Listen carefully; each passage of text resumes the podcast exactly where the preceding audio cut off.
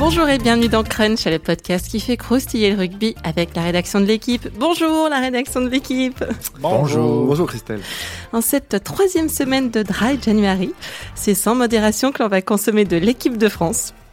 Le 9 janvier, le nouveau sélectionneur des Bleus, Fabien Galtier, a dévoilé les 42 joueurs du groupe France en vue du tournoi destination. Parmi eux, 19 nouveaux arrivants pour une moyenne de 24 ans, moyenne d'âge. On va donc se demander si cette nouvelle génération peut sortir le rugby français du marigot dans lequel euh, il patauge depuis quelque chose comme 10 ans. On parle de tout ça avec les journalistes euh, de la rubrique rugby de l'équipe. Aujourd'hui, Arnaud Requena. Salut Arnaud. Salut Christelle. Alexandre Vardo. Salut Alex. Salut Christelle et Renaud Bourrel. Salut Renaud. Coucou. Bien, vous savez tout.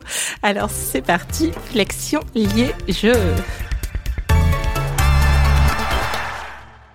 On se disait qu'après avoir été un adjoint comme les autres, Fabien Galtier allait devenir un sélectionneur comme les autres, mais que nenni. Déjà dans sa première liste, hein, celle des joueurs qui vont préparer le tournoi destination, premier match le 2 février à Saint-Denis contre euh, l'Angleterre, hein, pour commencer euh, tranquillement. Dans cette liste, donc, il n'y a plus 31 noms, mais 42. Et puis, euh, il s'est mis en mode euh, hockey boomer, hein. vous les vieux, euh, dehors. 24 ans de moyenne d'âge, 10 sélections en moyenne. en ces temps où l'âge pivot est à la mode, mieux vaut ne pas trop s'approcher de 30 ans si on veut goûter à la cantine de Marcoussis. Alors, messieurs, qu'est-ce qu'ils ont de plus Ces genoux, ils sont mieux formés, mieux préparés, plus pros, plus intelligents, plus beaux, ils sentent meilleurs?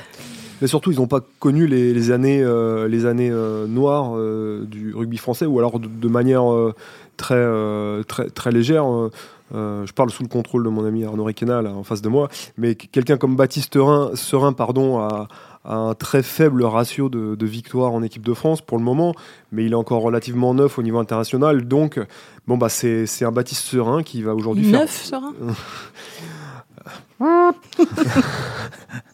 non, mais voilà, c'est quelqu'un comme Baptiste euh, Serein qui va aujourd'hui faire euh, bah, office de cadre ou d'ancien dans cette équipe de France avec des Jefferson Poirot, euh, des gens comme ça. Donc ils ont, ils ont ce bénéfice-là par rapport aux trentenaires qui, qui, qui, qui ont été trappés, de, voilà, d'avoir de, moins ce passif dépressogène de, de, la défaite. Quoi. Puis ils ont l'avantage d'être jeunes. C'est ça en fait. non, mais clairement, le, dans, l'idée de Fabien Galtier de miser sur des jeunes plutôt que sur ceux qui ont aujourd'hui 30 euh, ans et 30 ans passés. Ce qui est très vieux, on rappelle. Ce qui est très vieux. Il y a le fait que les jeunes ont un, ont, un avenir euh, sur 4 ans, ce que un Médard, un UG, un Loré peut-être, euh, pour ces jours-là, c'est pas certain qu'ils puissent être encore là en 2023 voilà, on s'est posé la question dès la sortie de la liste un peu en interne à la rédaction en se disant mais il y avait un, petit débat on va dire sur le fait que avec les anciens, il en n'appelant pas les anciens, Galtier tournait le dos à, à, sa, son idée qui est de gagner vite des matchs. Et en fait, euh, penser ça, c'est présupposer, un mot qu'aime beaucoup Arnaud Requena, qu'on gagnera plus facilement, que l'équipe de France gagnera plus facilement des matchs avec les anciens, ce qui n'est pas prouvé. Et c'est sans doute pour ça que, que Galtier euh, tourne aussi le dos aux trentenaires, c'est que ils n'ont pas montré qu'ils amenaient des garanties euh, de performance et des résultats. Mm. Arnaud, toi, tu en penses quoi de cette nouvelle génération? Tu, trouves qu'elle a vraiment quelque chose en plus? Non, ils sont surtout 42. Et on verra combien il en restera quand ça tombera à 28. Après, c'est bien d'intéresser des jeunes. De toute façon, ils ne feront pas pire que ceux qu'il y avait avant. Mais feront-ils mieux? Ça, j'en sais rien du tout. On verra l'usage. Après, je pense que quand ça va tomber à 28 et à 15, Galtier va avoir quand même une ossature de la Coupe du Monde avec des joueurs un peu, un peu aguerris, et c'est à faire la marge à certains postes où on est vraiment en souffrance qu'il va, il va lancer des jeunes, mais euh, dire que c'est les jeunes qui vont, euh, qui vont sauver euh, du, du, marasme du rugby français, je vois pas pourquoi on peut le dire. Il y a, il y a, il y a 11, 12 ans, ils ont été champions du monde, les jeunes. Il y en a beaucoup qui ont fait carrière dans cette génération de 2006. Ils n'ont pas gagné des matchs en équipe de France. Et pourtant, ils disaient, ils faisaient exactement ce qu'on entend sur ceux d'aujourd'hui. Ils avaient gagné tout, battu tout le monde à leur âge. Quoi. il y en avait quelques-uns qui ont quand même atteint la, finale de la Coupe du Monde 2011, Arnaud. Médard, Mermoz. Ah oui, mais il y en a, non, mais même il y en a beaucoup qui ont fait une grosse carrière euh, avec beaucoup de sélections. En fait, le, le, euh, Fabien Galtier, il, ne s'en cachait pas, même avant de, de, passer d'adjoint euh, comme, comme, comme les autres à sélectionneur, c'est que sa théorie, c'est qu'on n'est plus le même joueur après 15 sélections, après 30 sélections ou après 10 sélections et 20 sélections. Et lui, ce qu'il veut, c'est qu'au moment de la Coupe du Monde, sans, sans, sans ba- balancer d'un revers de main tout ce qui va se passer jusqu'à la prochaine Coupe du Monde, parce qu'effectivement, il faut absolument que cette équipe de France elle regagne. Mais, mais ce qu'il voulait, c'est que, euh, c'est que son ossature forte arrive à la prochaine Coupe du Monde avec un, épais matelas de sélection et déjà une grosse expérience. Il a calculé qu'il avait 36 sélections à, distribuer d'ici la prochaine Coupe du Monde. Donc finalement, il a peu de temps à perdre. La, dernière Coupe du Monde, qu'est-ce qu'elle enseigne? Que euh, bah, chez tes un peu révolus, tu n'avais pas réellement de cadre installé, euh, que les leaders qui sont sortis de la dernière Coupe du Monde, bah, c'est Olivon qui hérite du brassard de capitaine, c'est Poirot qui est toujours là, ce sont Dupont et, euh, et qui sont toujours là. Euh, je dirais que l'épine dans le pied de Fabien Galtier, entre guillemets, dans cette liste, c'est- que Vahamina est arrêté. C'est le vrai, euh, c'est le, le- le- vrai joueur qu'on aurait pu, malgré son comportement sur la fin de la Coupe du Monde évidemment, mais on aurait pu euh, définir comme un leader de cette équipe qui n'est pas là parce qu'il a choisi d'arrêter au moins euh, temporairement euh, l'équipe de, France. Mais sinon, voilà, son idée c'est ça. Et si je pousse le raisonnement plus loin, quand on regarde les deux finalistes de la dernière Coupe du Monde, les Anglais et les, Sud-Africains, bah, le morphotype de cette équipe, les Anglais, il y a deux trentenaires de mémoire, Youngs et Courtney qui ont 96 et 80 sélections. Ils ont 30 en pile, 96 et 80 sélections. Donc ils ont énormément de sélections et ils sont pas si vieux que ça. Chez les Sudaf, c'est un peu différent, mais ils ont très peu de trentenaires aussi. Ils ont Mtawera qui a 34 ans et qui a 118 sélections. Bon, monument du rugby Oui, puis c'est mondial. devant quand même. C'est on de- sait que- c'est devant, mais c'est derrière, il y a Il y quand même Willy c'est des Leroux, mecs. je pense, mais- Voilà, le roux qui avait 30 ans, mais qui avait pas tant de sélections de ça par rapport à son âge, mais pour d'autres raisons. Mais on est quand même sur des 50, 60 sélections, des choses comme ça. Sinon, sinon, euh, sinon les deux ailiers chez les Sudaf qui étaient, euh, voilà. Mais on restait quand même sur des 40, 50, 60 sélections, voilà. Et donc on raisonne plus en âge, on raisonne, on raisonne, on raisonne pardon, en nombre de, de sélections. Et c'est c'est à ça que Fabien Galtier et son staff va arriver. Des joueurs très aguerris au moment de la Coupe du Monde. Pour, rebondir par rapport à ce que disait Arnaud tout à l'heure au sujet de la génération 2006, c'est vrai qu'aujourd'hui on a une génération qui est deux fois championne du monde moins de 20 ans pour, pour certains, hein, de- des jeunes qui viennent d'entrer en équipe de France, dans le groupe France plutôt, et, finalement ça rappelle le titre de 2006 avec les Médard, euh, Chouli, etc. Les Médard, Chouli, cette génération, Ouedraogo, Mermoz, ils ont souffert d'un truc ensuite, notamment c'est le système du rugby français qui permettait pas d'être performant au niveau international. La question aujourd'hui qui arrive pour pour les jeunes les joueurs là qui qui entrent en équipe de France, qui ont été champions de moins de 20 ans ou qui sont des des- d'excellents joueurs euh, type euh, Jalibert par exemple, qui n'a pas été champion du monde mais qui est, là et qui est, vraiment très bon et qui a un immense talent.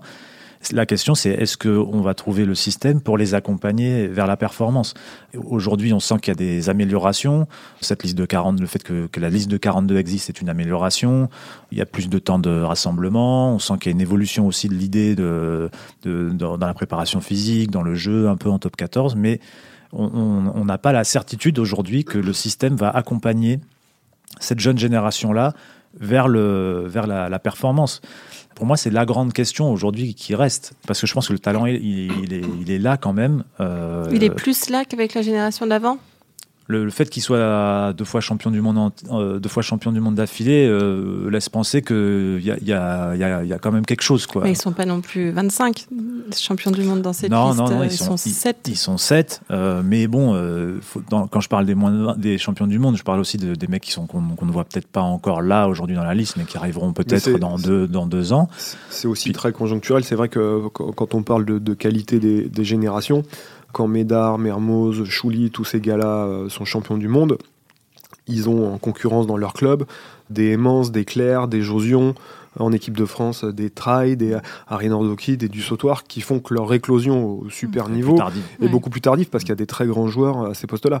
Là, c'est vrai qu'on est à un moment de l'histoire du 15 de France où où il y, a- où- y a un creux qui fait que cette génération-là peut euh, s'épanouir maintenant parce que euh, entre les deux, bah, euh, on- les sélectionneurs n'ont pas trouvé euh, une génération installée. Quoi. Mais, mais vous, vous pensez quand même qu'il y a des, qu'il y a des phémo- phénomènes un peu dans ces, euh, parmi ces joueurs? Vous, c'est des joueurs que vous avez vus arriver ou, ou- ou c'est une équipe de France qu'on va construire vraiment en- pendant 4 ans? Ah, Moi, je crois qu'on va la construire pas pendant 4 ans, mais là tout de suite déjà. C'est l'avantage des 42. Pour le coup, c'est de. Je pense pas que c'est les 40. Si vous deviez dire à Fabien Galtier, les demain il y a la Coupe du Monde, tu prends 42 joueurs, il aurait pas pris cela. Mais là, dans, 40 dans 42, il, va les avoir euh, pendant euh, 15 jours, euh, ne serait-ce que les voir euh, sur un terrain alors qu'il les connaît pas, voir comment ils se comportent. Ah, Je, suis sûr qu'aujourd'hui, il, y a peut-être 10 joueurs, il sait qu'ils ne sont pas dans le groupe. Donc ça va se construire, ça va se construire petit à petit. Et ça, c'est un avantage, par contre, d'avoir des joueurs. euh, mais il faut pas, faut pas penser que le 42e, le 41e aujourd'hui, ils vont, ils vont jouer contre l'Angleterre. Je, je crois pas.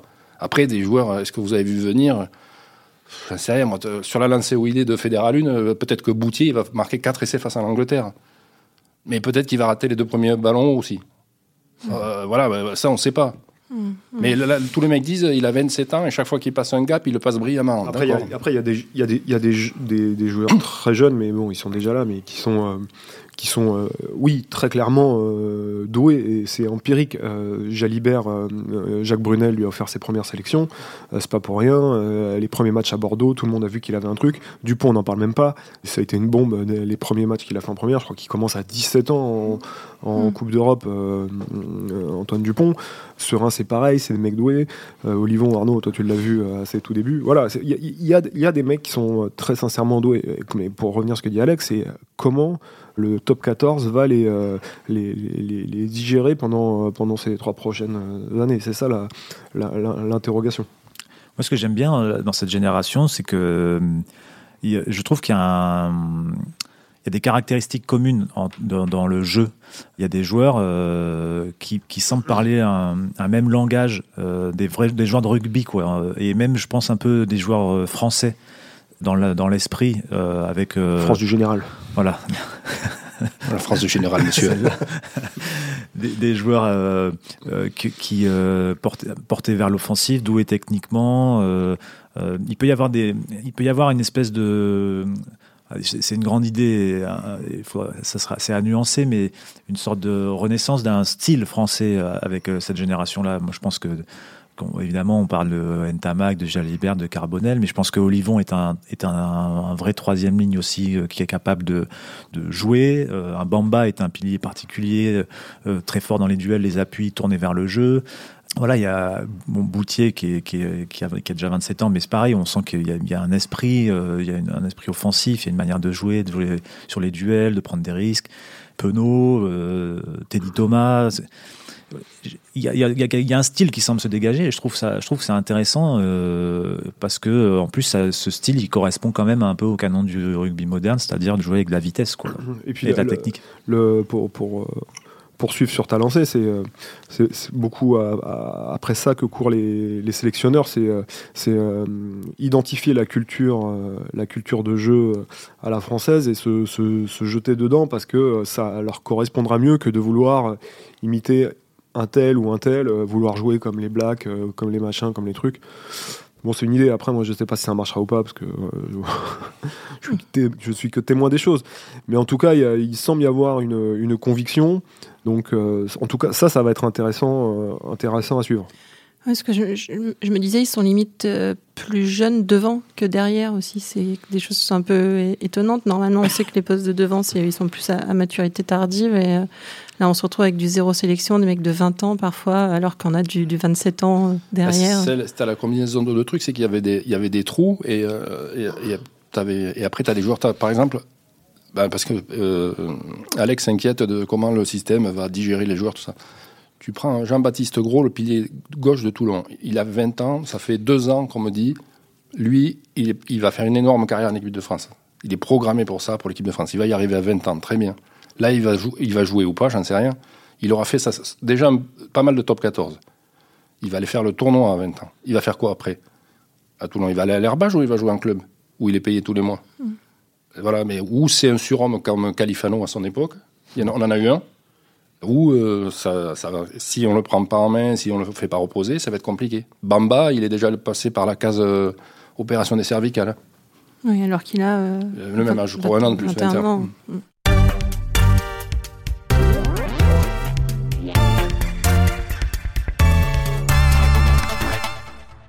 C'est peut-être une réflexion de boomer, hein, justement, mais je me demande si sélectionner justement en équipe de France euh, des joueurs qui ont parfois qu'une poignée de matchs euh, en top 14, euh, c'est pas un peu, un peu la, la brader, cette, euh, cette équipe de France Vous en pensez quoi, vous? Attends, je, Non, mais je comprends, c'est 42 là. On n'est pas l'équipe de France, c'est toujours pareil, j'aimerais bien ça, moi, 42. Ils sont, ils font quand même partie si du tu groupe étais France. 28 ou 30, tu n'aurais pas la même. Oui, mais tu le saurais pas qu'ils sont dans le groupe Après, il y a- y, pas mal de, ouais, il y a des membres du staff qui Mm. disent attention, c'est un groupe de 42, mais c'est 28 plus 14. Voilà. Il y a des, il y a des gars qui sont là pour, euh, pour qu'on les observe et pour être observés. Enfin voilà, c'est, euh, c'est le, le, le truc du, de, de l'équipe de France euh, bradée, c'est marrant, c'est un truc qui est beaucoup revenu, notamment chez les anciens internationaux, mais même chez les, euh, même chez les coachs en place ou, euh, ou dans le, on le disait aussi dans le staff de, de Brunel juste avant. C'est, c'est, c'est difficile de faire un procès d'intention. aux, différents staffs sur, sur est-ce qu'on a bradé l'équipe de France en filant des sélections à tout le monde et à personne. Ça, ça, a ça a souvent été conjoncturel en fait. Entre Ils les blés, Comme ils ont pu. un peu. ouais, voilà, entre les blessures. J'avais Marc Lévremont au téléphone euh, la semaine, euh, cette semaine là pour, euh, pour- enfin, la semaine dernière pour commenter la liste. Il me rappelait que sa première tournée en Australie, qui était une belle tournée de trois tests, il est parti sans les demi-finalistes. Est-ce qu'on peut lui accuser d'avoir bradé l'équipe de la- les sélections d'équipe de France? J'ai fait une, coupe, une tournée en Nouvelle-Zélande aussi du temps de Bernard Laporte. Pareil, sans les demi-finalistes. Donc euh, forcément, ça, ça- ça a offert des sélections à des joueurs qui, euh, sur des effectifs complets, les, les, les, les auraient pas eu. Là, je crois que ce staff-là, vraiment, euh, euh, tourne le dos à une, enfin, essaie de tourner le dos à une période euh, entre guillemets euh, ouais, très noire de l'équipe de France où aucun joueur n'est ressorti comme certains. je sais pas, le premier qui me vient en tête, grand joueur des, derniers grands joueurs qu'on ait eu, c'est ouais, Yannick Josion par exemple au centre, qui lui était installé à un certain moment et on le posait lui et, et on parlait plus des autres. Là, il y en a pas. Il n'y en a pas. Les joueurs qui se sont in- installés, bah, on les a cités tout à l'heure. Olivon, Poirot, Penaud, euh, Dupont, euh, la dernière Coupe du Monde. Il faut s'habituer. Aujourd'hui, c'est eux les tauliers de l'équipe de France. Ils ont 20 sélections, 30. Chat, Kamicha aussi. Mm. Kamicha. euh, qui a, il a quoi 30 sélections, Kamicha, maintenant Ou 26. 26 26 sélections. Bon, bah voilà. Bah, c'est c'est eux. Et ces, ces- ces gars-là, normalement, auront euh, 50 ou 60 sélections, euh, si tout va bien pour eux, à la prochaine Coupe du Monde. Et là, vous vous direz à la prochaine Coupe du Monde, ah ouais, donc on a des mecs qui ont 29 ans, entre, 20, euh, entre 26 et 29 ans, et qui ont 50 ou 60 sélections. Ok, là, l'équipe de France, elle a un profil, euh, elle a de l'expérience, elle est costaud. Après, si elle a perdu tous ses matchs d'ici là, Ce sera plus les mêmes. ce sera plus les mêmes.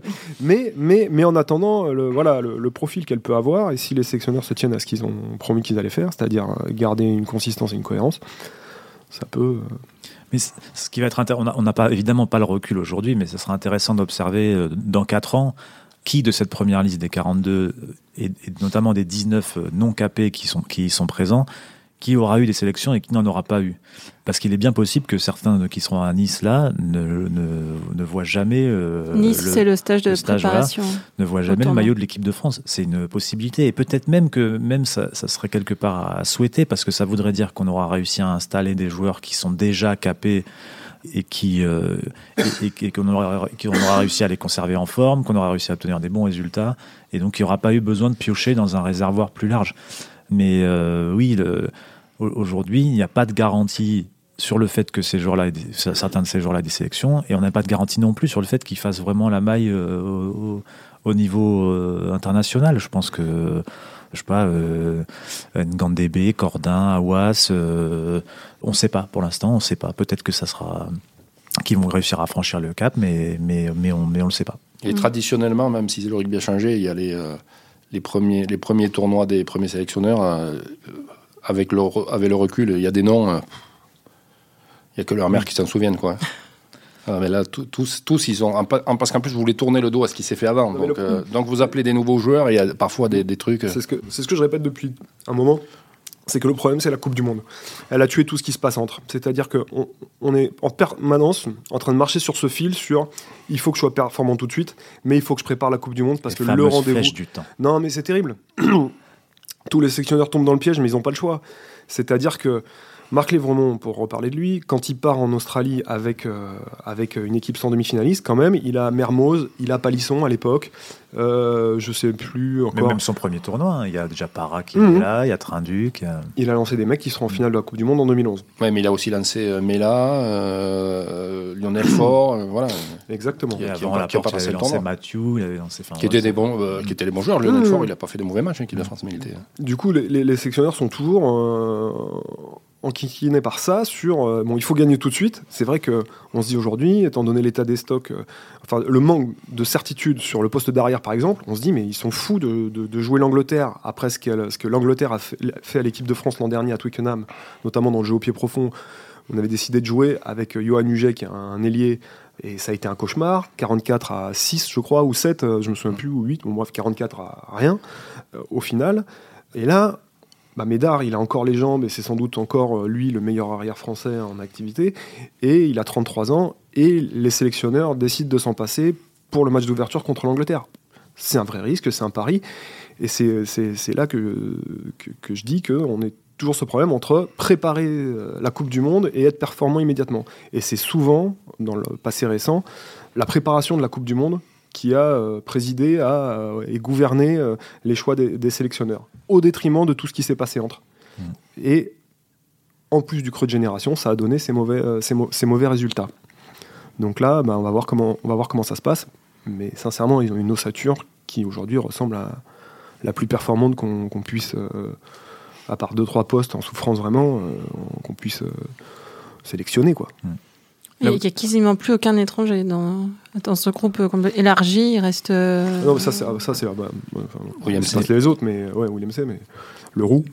Mais, oui. Mais c'est bon, c'est aussi, euh, né à l'étranger, en tout cas, où il y en a oui, voilà. faire trois. Après, c'est, la règle des gifs commence à avoir du aujourd'hui quelques années derrière elle, donc ça commence à produire ses fruits aussi. Hmm.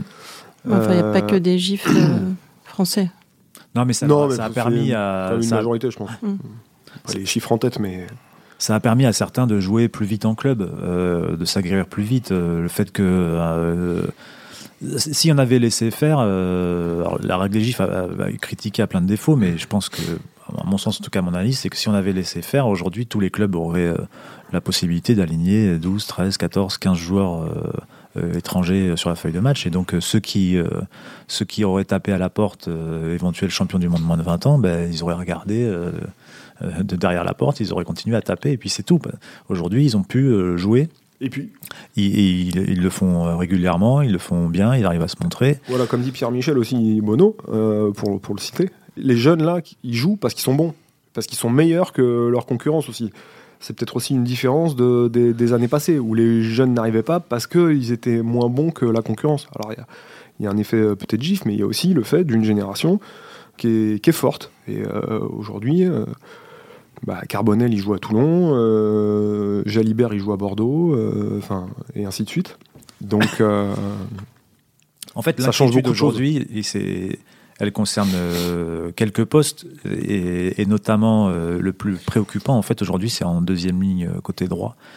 Et quand on sait aujourd'hui ce que c'est un deuxième ligne sur un, au, niveau, au niveau international, quand on sait l'importance de ce poste-là, de- des capacités de ces joueurs-là, euh, c'est un peu inquiétant. Et euh, Arnaud a eu une discussion récemment avec euh, un, un- un- un membre d'un staff de, de la, de la fédération des équipes jeunes qui disait le problème, c'est qu'en plus, en deuxième ligne à droite, euh, y, y compris aujourd'hui Même chez dans la les moins de moins de 18, 18, il y a- personne qui vient. quoi. Mm.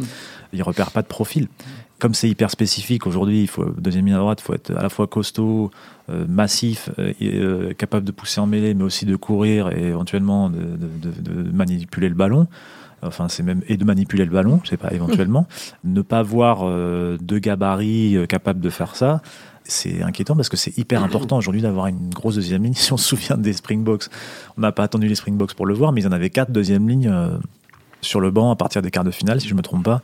Et, et Mais ils même les Anglais, hein, les Anglais voilà. avaient, avaient quatre deuxièmes, avec lignes d'un même niveau, ils, Mm. ils ont pas osé faire comme les Springboks, mettre quatre sur le banc. Mais après, l'équipe de France n'a jamais été championne du monde, mais euh, Ah bon? mais non, mais on le saurait. En 2015, ça a failli. Non, mais à toutes les époques, euh, même celles où l'équipe de France a été plutôt performante, euh, on s'est plaint de carences à certains postes. Je me souviens euh, à une époque où euh, on n'avait pas de centre. Il n'y avait pas de centre, donc euh, on s'est retrouvé avec. euh, il y a eu Tony Marsh qui a été sélectionné, Brian Liebenberg. euh, voilà, il n'y avait pas de centre et on baladait Da- Damien Traille de l'ouverture à l'arrière, des choses comme ça.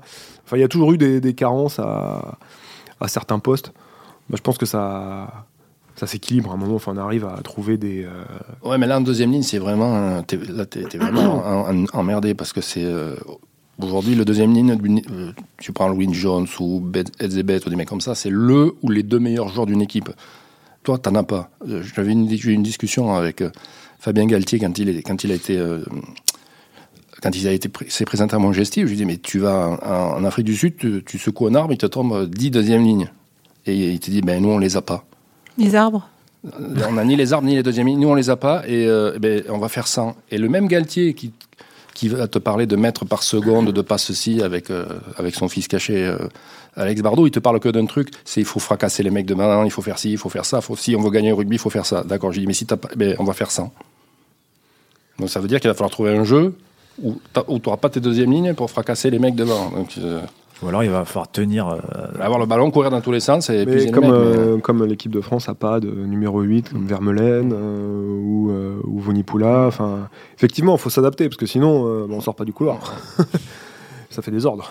Non, mais il faut espérer qu'il voilà, placer, je sais pas, réussir à placer un GPS en permanence sur Tao ou Willem C pour qu'ils ils bossent euh, comme des ânes pour euh, combler le déficit physique dans le déplacement aujourd'hui qui- qui- qu'ils ont aujourd'hui et, qui, euh, et qui, en bossant bien, peut-être qu'ils arriveront à le combler. Et ils sont quand même, euh, je pense notamment à Tao, il y a un vrai potentiel. Le niveau du gabarit, de la technique, s'il arrive à bien se déplacer comme il a réussi à le faire en préparation de la Coupe du Monde, peut-être que peut-être que ce, ce- ce- c'est ce joueur-là qui fera euh, qui fera la maille en deuxième ligne. Aujourd'hui, on ne sait pas et ça fait quelques années lui qu'il est suivi et que euh, il il a pas- il il fait pas euh, il n'arrive pas à, gommer ses défauts. Ça serait, ça serait la bonne surprise s'il y arrivait, mais il en faudra plus d'un. De toute façon, il faudra plus que, il faudra Tao, mais il en faudra, il un autre, qui sera peut-être Willem C, qui sera peut-être en- encore un autre, mais il, il- un seul ne suffira pas. C'est ça aussi le truc, c'est que en trouver un, c'est bien, mais en fait, il en faut peut-être deux, voire trois, parce que c'est des postes où on se blesse. Et, c'est aujourd'hui, euh, ça vient pas. Et va Maïna, c'est. euh, il, est complètement droit dans, ses bottes, il y a zéro chance de retour. Aujourd'hui, euh, rien qui filtre, euh, même off, euh, qui parlerait d'un retour de Vamaina. Euh, Galtier, lui, sa- son idée, c'est il- s'il a envie de revenir, c'est pas nous d'aller le chercher, il faut qu'il en ait l'envie. Donc, quand on, l'avait vu à Montgesti, il disait déjà, il faut qu'il se remette de sa blessure, qu'il finisse sa suspension, qu'il réfléchisse. S'il a envie de revenir, ce sera à lui de venir taper à la porte. L'équipe de France aujourd'hui ne va pas euh, aller gratter. Parce que c'est clair qu'il faut pour, pour venir en équipe de France, euh, il faut un engagement et Mm. il faut une volonté. Franck euh, Azema dit la même chose, l'entraîneur, clairement. Il dit le jour où, où Seb aura digéré, ben, ce sera à lui de lever le doigt et dire ça y est, je suis prêt à revenir. mais peut-être qu'il aura jamais envie, hein, parce Oui, que oui, il- voilà. Mais lui, il y, oh, y avait, des, des raisons profondes en fait à son, à son, à sa retraite. C'était pas lié au carton rouge. Il avait déjà dit avant à d'autres personnes que il, il partait à la retraite parce que, enfin, il voulait, il voulait plus jouer en équipe de France parce que pour des raisons personnelles, familiales, il veut être plus Ça proche de sa famille, ça lui pèse. Mais il a aussi connu une période très noire de l'équipe de France et donc Mm. peut-être que ça l'a usé et, et qu'avec un peu de repos et peut-être un visage plus sympa de l'équipe de France, il aura envie d'y d'y revenir. Et peut-être qu'à ce moment-là, il sera trop tard et qu'il y aura quelqu'un à sa place. Du coup, on va être champion 2023. c'est bien parti, non? En quoi? Non, mais c'est toujours pareil. Un début de, un début de mandat, euh, il y, a, il y a des discours. Alors ceux-là, ils sont vraiment cohérents et j'ai l'impression qu'il y, a- il y a aussi un staff vraiment de, de, de- de- de techniciens de, de qualité. euh, euh, ils ont tous fait leurs preuves quelque part. Euh, Edwards, Sean Edwards avec le Pays de Galles euh, en défense, euh, voilà. Oh, nombre pas de- tellement, pas non. tellement, non. Servat avec le Stade Toulousain, les avants. Fabien Galtier, c'est un très bon technicien. Et ils ont un projet qui est clair, qui est cohérent. La, question, c'est est-ce qu'ils vont réussir à s'y tenir? Est-ce que s'il y a des mauvais résultats, ils vont rester dans, dans ce truc-là? Et pour le moment, d'expérience, tout le monde a eu des bonnes idées au départ. Et dès qu'il y a eu un petit grain de sable, ça a été euh, branle-bas de combat. Je, vous dis n'importe quoi, et j'ose croire que non. Mais qui dit que si ça se passe mal contre l'Angleterre, on va pas rappeler euh, une pelletée de trentenaire C'est possible, ça s'est vu dans le rugby français. J'ai l'impression qu'eux le feront pas. S'ils le faisaient, Pas au bout d'un match, quoi. pas au bout d'un match, mais même, même au bout du tournoi. Si le tournoi se passait mal et que tout à coup, euh, on faisait table rase de, des, euh, des, des confs de Montgesti, euh, Osgore, euh, parce que oui, parce qu'on a voyagé en plus hein, pour, euh, pour aller à leur rencontre.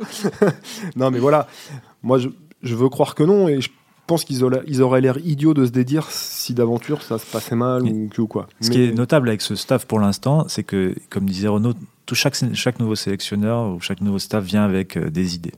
Ce qui est intéressant avec euh, ce staff, c'est que derrière les idées, il y a, une, il y a, il y a un projet de bâti pour euh, installer ces idées. Ce qu'on ne sentait pas forcément avec euh, d'autres staffs. Alors ce projet, il y a- il y a aussi beaucoup d'affichage hein, aujourd'hui, mais il y a quand même, on sent une, forte réflexion de la part euh, d'Ibanez, de Galtier, du staff dans son ensemble parce que ils bossent beaucoup conjointement. Donc ça fait, ça laisse penser qu'il y, a- y quand même une base solide sur laquelle ils, ils- ils pourront s'appuyer quand ça tanguera, quoi. Et euh, mais bon, euh, ça, on dit ça à J- J-20 et quelques de. T'aurais pu préparer l'émission quand même. hein. Voilà. Savoir à J'ai J- pas- combien on était. compté les joueurs. J'ai compté les mètres, mais pas les jours. Organisation toujours. Arnaud, toi qui as vu passer euh, quelques sélectionneurs maintenant, est tu es, euh, il ne fait absolument pas tous ses Il est en plein sélectionneurs. âge Comment ça, pivot il là, on a parlé toute la matinée. Je peux vous dire que le pivot, lui, il, euh, il le tient. Tu euh, t'es un peu optimiste, tu, tu vois. Ah oui, c'est son style. Bah oui, voilà, c'est pour ça que je le lance de cette façon. C'est tout à fait mon style d'être optimiste. Ce que je sais aujourd'hui, c'est que Fabien Galtier, il est invaincu. Ça dépend. Et, J'adore. et contre l'Angleterre, il a juste fait match nul. Ouais. Non, non, il est invaincu comme sélectionneur. Hmm. Et euh, non, mais plus sérieusement, là, qu'est-ce que vous voulez dire euh, comme ça? Il faut voir. euh, Non, est-ce que tu trouves que c'est un, un élan? Parce que moi, je vous trouve quand même un peu plus euh, enjoué. Ça fait quand même un petit moment que c'est c'est Faut dire- faut compliqué dire qu'on partait de, de bas. France. Voilà.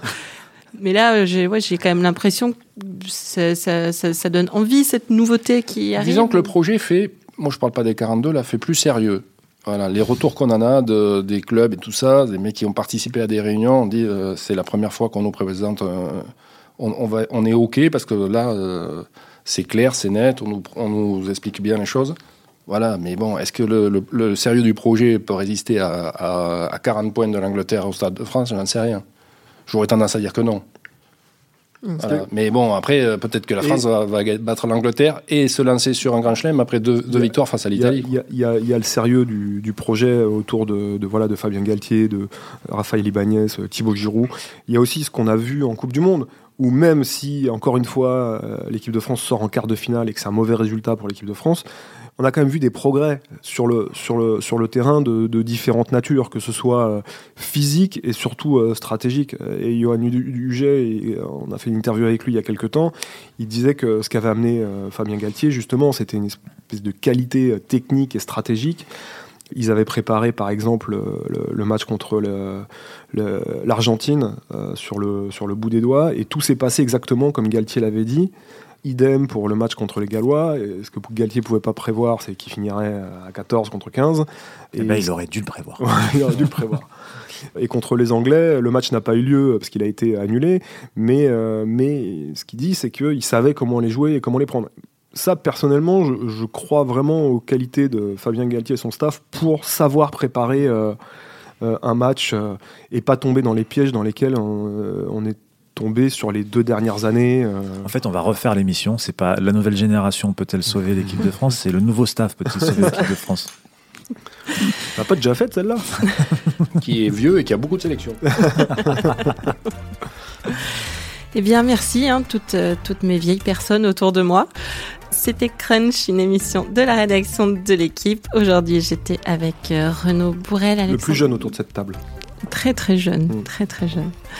Renaud Bourrel, le jeune, Alexandre Bardot et Arnaud Requena. Merci à Roland Richard à la technique et à l'édition.